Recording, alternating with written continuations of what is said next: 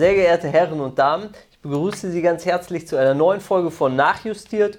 Mein Name ist Till Zimmermann, ich bin Professor für Strafrecht an der Universität Düsseldorf und neben mir steht mein höchst geschätzter Kollege. Willst du selber sagen, wie Ja, du heißt? Mohamed El Ghazi von der Universität Trier, ebenfalls aus dem Fach Strafrecht. Sehr gut, dann machen wir doch was zu Strafrecht. ja, sollten wir machen. Und wir haben uns überlegt, wir sprechen heute mit Ihnen über Mord und noch konkreter, wir sprechen heute mit Ihnen über das Mordmerkmal der Heimtücke. Warum macht das Sinn? Deswegen, weil das ist das Wichtigste aller Mordmerkmale und zwar sowohl in der Realität Mhm. als auch, und das ist ja im Zweifel fürs Publikum noch viel wichtiger, Mhm. in der Juraprüfung. Ja, sicherlich. Also äh, am beliebtesten sicherlich von den Mordmerkmalen. Sie wissen, Sie sollten natürlich alle Mordmerkmale kennen, aber hier sollten Sie bei der Heimtücke keine Lücken lassen. Und da werden wir dich gleich mal testen, Till. Wann, ob du da Lücken hast, ne? So, wie sieht's aus? Heimtücke, ja? Wann handelt jemand heimtückisch? Also, heimtückisch, heimtückisch tötet, wer dabei die auf Arglosigkeit beruhende Wehrlosigkeit des Opfers bewusst zur Tötung ausnutzt. Das klingt so, als hättest du das gerade im Auto auswendig gelernt. Nein, das habe ich mir gerade äh, zusammengereimt. Ja, also es ist schwierig, sich das zusammenzureimen. Besser, Sie lernen eine Definition auswendig. Ausnutzen der Arg- und Wehrlosigkeit, das ist doch gut. Ne? Feindseliger Willensrichtung, dazu wollen wir heute irgendwie nichts sagen. Wir wollen uns mal erstmal auf die Kernelemente konzentrieren. Arglosigkeit, wann ist jemand arglos? Wenn er sich keines Angriffs versieht, ja? Wenn man es noch konkreter sagen will, wenn er sich keines Angriffs auf sein Leben und auch keines erheblichen Angriffs auf seine körperliche Unversehrtheit versieht. Ja, auch das ist äh, jetzt kein großes Problem, das zu definieren. Wehrlosigkeit, wann ist man wehrlos? Oder was? Wenn man in seinen Verteidigungsmöglichkeiten eingeschränkt ist. Mhm. Und die Wehrlosigkeit, das müssen wir sehen, das Gesetz äh, knüpft nicht nur an, an die Wehrlosigkeit, da steht ja nicht irgendwie, wer sich ein, ne, ein wehrloses Opfer tötet, sondern wer heimtückisch tötet. Die Wehrlosigkeit muss auf der Arglosigkeit beruhen. Habe ich ja schon gesagt. Ja, hast du gesagt. Sehr gut. In seiner Grunddefinition. Ähm, jetzt ist natürlich noch ein bisschen ein Problem, zu welchem Zeitpunkt muss man eigentlich arglos sein? Ja, schön, dass du fragst. Ja, hast dich gar nicht vorbereitet, Nee, ne, davon steht auch gar nichts im Gesetz, muss Ja. man also wissen. Ich guck mal ins Gesetz, da Ja, steht in der mal, Tat nichts da drin. ja. dazu. Äh, man hat aber, äh, man ist sich sehr einig, dass, es, ähm, dass die Arglosigkeit in dem Zeitpunkt bestehen muss, in dem die Angriffshandlung im Mhm. Sinne des unmittelbaren Ansetzens beginnt. Das bedeutet, in dem Moment, wo der Täter zur Tötung unmittelbar ansetzt, in dem Zeitpunkt muss die Arglosigkeit gegeben sein. Korrekt. Also der erste mit Tötungsvorsatz geführte Angriff, unmittelbares Ansetzen. Gut, und äh, da werden Sie häufig keine Probleme haben. Ja, ähm, es gibt aber Fälle, da ist das mal anders. Da kann es mal anders sein. Also vielleicht nehmen wir, steige ich erstmal mit der ersten Ausnahme ein. Mm, Die erste Ausnahme ist, es kann ja sein, dass jemand dem anderen gegenübertritt und sagt, hey Till, jetzt sag mal hey Mo. Hey Mo, Ja, hi. Du, ich bring dich um. äh, jetzt hab ich aber Angst. So, also ich habe dir gesagt, ich bring dich um. In dem Moment hast du es realisiert und dann schon schreite ich zur Tat.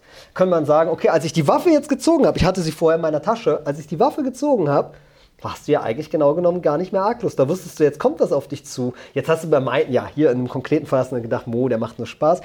Ja, aber auch da macht man schon die erste Ausnahme, indem man sagt, wenn der Zeitpunkt zwischen Erkennen und äh, Tatrealisierung so kurz ist, dass man sich, ne, dass man keine effektiven Abwehrhandlungen treffen kann, dann ist da schon eine Ausnahme gerechtfertigt. Und Warum äh, ist die gerechtfertigt? Wo ja, kommt du, das her? also äh, letztendlich geht es ja darum, ne? Also am Ende des Tages geht es bei dem Mordmerkmal der Heimtücke darum, dass solche Taten eben gefährlicher sind für das Rechtsgut. Die Wahrscheinlichkeit ist größer, wenn unser T äh, Opfer arglos ist, dass die Tat auch zum Erfolg führen kann, weil das Opfer eben eingeschränkte Verteidigungsmöglichkeiten hat.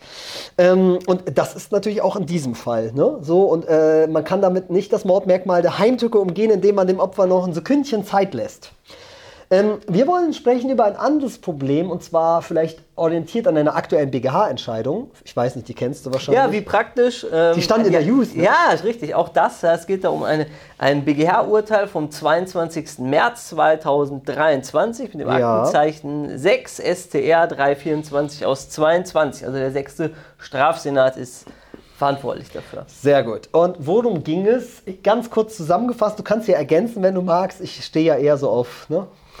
Kurze, will gar nicht sogar kompakte wissen, worauf du Zusammenfassung. stehst, aber mach mal eine kompakte Ja, ja, eine Zusammenfassung. kompakte Zusammenfassung heißt also A und B, äh, so nennen wir sie mal, ich glaube, sie hieß S in Wirklichkeit, hatten eine On-Off-Beziehung. A und S hatten eine On-Off-Beziehung, da gab es immer mal Ärger miteinander, die waren mal zusammen, mal nicht. So, und dann wollte sich eigentlich der A von der S lossagen, hat es aber irgendwie nicht geschafft. Und ja, so lief das wohl über Monate oder sogar Jahre. Und ein Tag bevor die S tot aufgefunden wurde, kam es sogar zu einer körperlichen Auseinandersetzung. Der A hat die S angegriffen. Und äh, ja, am nächsten Tag sind die beiden gemeinsam in einen Bunker gegangen, an einem See. Und dort wurde sie mit einem, ich nenne Arbeitsgerät, so nenne ich das mal. Was war es genau? Das war ein Stechbeitel. Ein Stechbeitel. Mit, wer arbeitet mit einem Stechbeitel? So Tischler oder was? Ja, so aus Ja. Holz. Äh, der, der A heißt er bei dir. Ja. A, der macht eine Ausbildung im Bereich der Holzverarbeitung. Ja, sehr gut. Aber an dem Tag hatte er ja frei. An dem Tag hatte er frei, sehr gut. So, und da wurde die S erstochen aufgefunden, sechs Stiche mit so einem äh, Beitel. Und ähm, ja, wahrscheinlich war es der A. Zumindest hat sich das Tatgericht davon überzeugt. Warum hat sich das Tatgericht davon überzeugt? Also man hatte das Handy von ihm si sichergestellt und gesehen, dass er am Tag davor gegoogelt hatte, wo der Bunker ist. Ne? Er hatte nach diesem Bunker gegoogelt. Er wurde einen Tag oder am Tattag sogar, wurde er dort an diesem See, an dem Bunker gesehen. Und man hat wahrscheinlich DNA-Spuren an Zigaretten und Eistee gefunden. So deute ich mal diese Angaben im Sachverhalt. Das wusste man. Ähm, sie war nun tot und das Tatgericht hat gesagt, ja sicherlich ein Totschlag, aber Mord? Hm. Wir wissen gar nichts über die konkreten Umstände der Tötung. Man hat sie halt tot aufgefunden, man konnte sich davon überzeugen, dass er es war, aber wie das Ganze jetzt vonstatten gegangen ist, ob er sie offen konfrontiert hat und dann gesagt hat, du, ich bring dich um und die waren dann in dem Bunker und sie konnte nicht fliehen, das weiß man alles gar nicht. Deswegen hat das Tatgericht gesagt, Totschlag.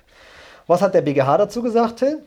Digga hat gesagt, das habt ihr euch nicht genug angeguckt. Das könnte schon sehr gut ein Totschlag gewesen sein. Äh, ein, äh, Ja. ein heimtückischer Mord gewesen sein. So. Ja, richtig. Also das Tatgericht hat zumindest ausgeschlossen, äh, nee, oder anders formuliert. Das Tatgericht hat gesagt, wir wissen nicht, wie es dann zur konkreten Tat gekommen ist, wie die konkrete Tötung abgelaufen ist, ob sie da in dem Moment wirklich schon arglos war. Jetzt hat der BGH gesagt, aber ihr überseht was. Es gibt eine weitere Ausnahme ja, von ähm, dieser Zeitpunktsrechtsprechung, so nenne ich das mal. Ähm, und zwar das planmäßige Vorgehen. Vielleicht magst du etwas dazu sagen, Till. Ja, also das sind die Fälle, äh, in denen der Täter das spätere Opfer planmäßig in eine Falle lockt, Mhm. zum Beispiel in einen äh, separaten Raum, aus dem es nicht mehr entfliehen kann. Das sind typischerweise Garagen, es kann aber auch ein alter Wehrmachtbunker sein. Und bevor es dann in, ans Tötungsgeschehen geht, wird dem Opfer schon offenbart, was ihm jetzt droht. Jetzt mal richtig fertig, dein letztes Stündlein hat geschlagen. Das Opfer kann sich aber nicht mehr verteidigen, weil es ja schon in die räumliche Falle getappt ist. Ja. Und in dieser Situation macht man auch eine Ausnahme von dieser Zeitrechtsprechung, wie, wie du es nennst. Mhm. Also in den Fällen, wo, das, wo der Täter das Opfer planmäßig arglos in eine solche Falle tappen lässt, stellt man nicht auf den Zeitpunkt ab, in dem die Tötungshandlung dazu unmittelbar angesetzt wird, sondern auf den Zeitpunkt des in die Falle tappen lassen. Richtig. Also ich habe eben Zeitrechtsprechung gesagt, der bessere Begriff ist Koinzidenzprinzip. Also Heimtücke, Arglosigkeit zum Zeitpunkt des unmittelbaren Ansetzen, das ist der Grundsatz, aber eben Ausnahmen. Die erste Ausnahme hatte ich eben eingeführt, jetzt die zweite Ausnahme, planmäßiges Vorgehen. Der Täter plant von Anfang an die Tötung und lockt das Opfer in eine Falle und dann ist es auch egal, ob es in dem Zeitpunkt dann von der Tötung weiß oder eben nicht weiß. Sie sehen, na klar, auch hier greift der Schutzzweck ein oder die Idee, die Grundidee ein. Das Opfer kann sich eben nicht verteidigen. Die Wahrscheinlichkeit ist höher, dass das Opfer zum, äh, dass das Opfer sterben wird. Ne? Die Wahrscheinlichkeit ist größer, dass die Tat Erfolg haben wird. Und der Täter ist so planmäßig vorgegangen. Und ich finde auch, der Wortlaut zwingt, äh, verbietet diese Auslegung Ja, nicht. Ne? ja, also mit der, äh, mit der Ratio der Norm ist das vereinbar. Mit dem Ja. Wortlaut, der gar nichts zum Zeitpunkt sagt, kann man es auch vereinbaren. Also, why Ja, not? was man vielleicht hinterfragen muss, ob irgendwie dieser Grundsatz Koinzidenz, ob der überhaupt so richtig ist. Man merkt, es gibt immer mehr Ausnahmen. Ob dieser Grundsatz überhaupt so richtig ist und warum man von diesem Grundsatz ausgehen muss, das ist eine andere Frage. Aber in der Tat, diese Ausnahme halte ich auch für gerechtfertigt. So dass der BGH sagt, das müsst ihr euch nochmal angucken, ob der A nicht die S planmäßig in diese Falle gelockt hat. Und wenn ihr euch davon vielleicht überzeugen könntet, dann wäre es doch eben ein Heimtücke-Mord. So, und was spricht jetzt dafür, dass es so gewesen sein sein könnte, dass er vorher äh, schon diese Falle aufgestellt hat und sich nicht erst spontan im Bunker dazu entschlossen hat, sie zu ja. töten? Also ich habe ja schon ein paar Umstände genannt. Er hat natürlich vorher recherchiert, wo ist dieser Bunker. Ne? Aber gut, vielleicht wollten die sich da nur daten oder was auch immer. Aber du hast eben das Tatwerkzeug ne, schon angesprochen. Er hatte an dem Tag keinen Dienst und schleppte trotzdem, das ist ja irgendwie schon nicht normal, dass man so ein Beitel, ne, ne so mit Ich nehme sonst nie meinen Beitel mit. Ja, genau, einfach so mitschleppt und dann so in den Bunker geht und dieses Tatwerkzeug dabei hat an dem Tag, obwohl man keinen Dienst hat. Kann, ne? Und äh, ja, es, also es gibt Indizien dafür sicherlich, ja, dass er das vielleicht von Anfang an geplant hat. Das soll sich das Tatgericht aber nochmal anschauen, so der BGH. Und ne, könnte dann zur Überzeugung kommen, Heimtücke liegt vor. So, vielleicht haben Sie ein bisschen was mitgenommen zur Heimtücke. Wie definiere ich das? Auf welchen Zeitpunkt kommt es an? Welche Ausnahmen gibt es? So, bis bald hoffentlich.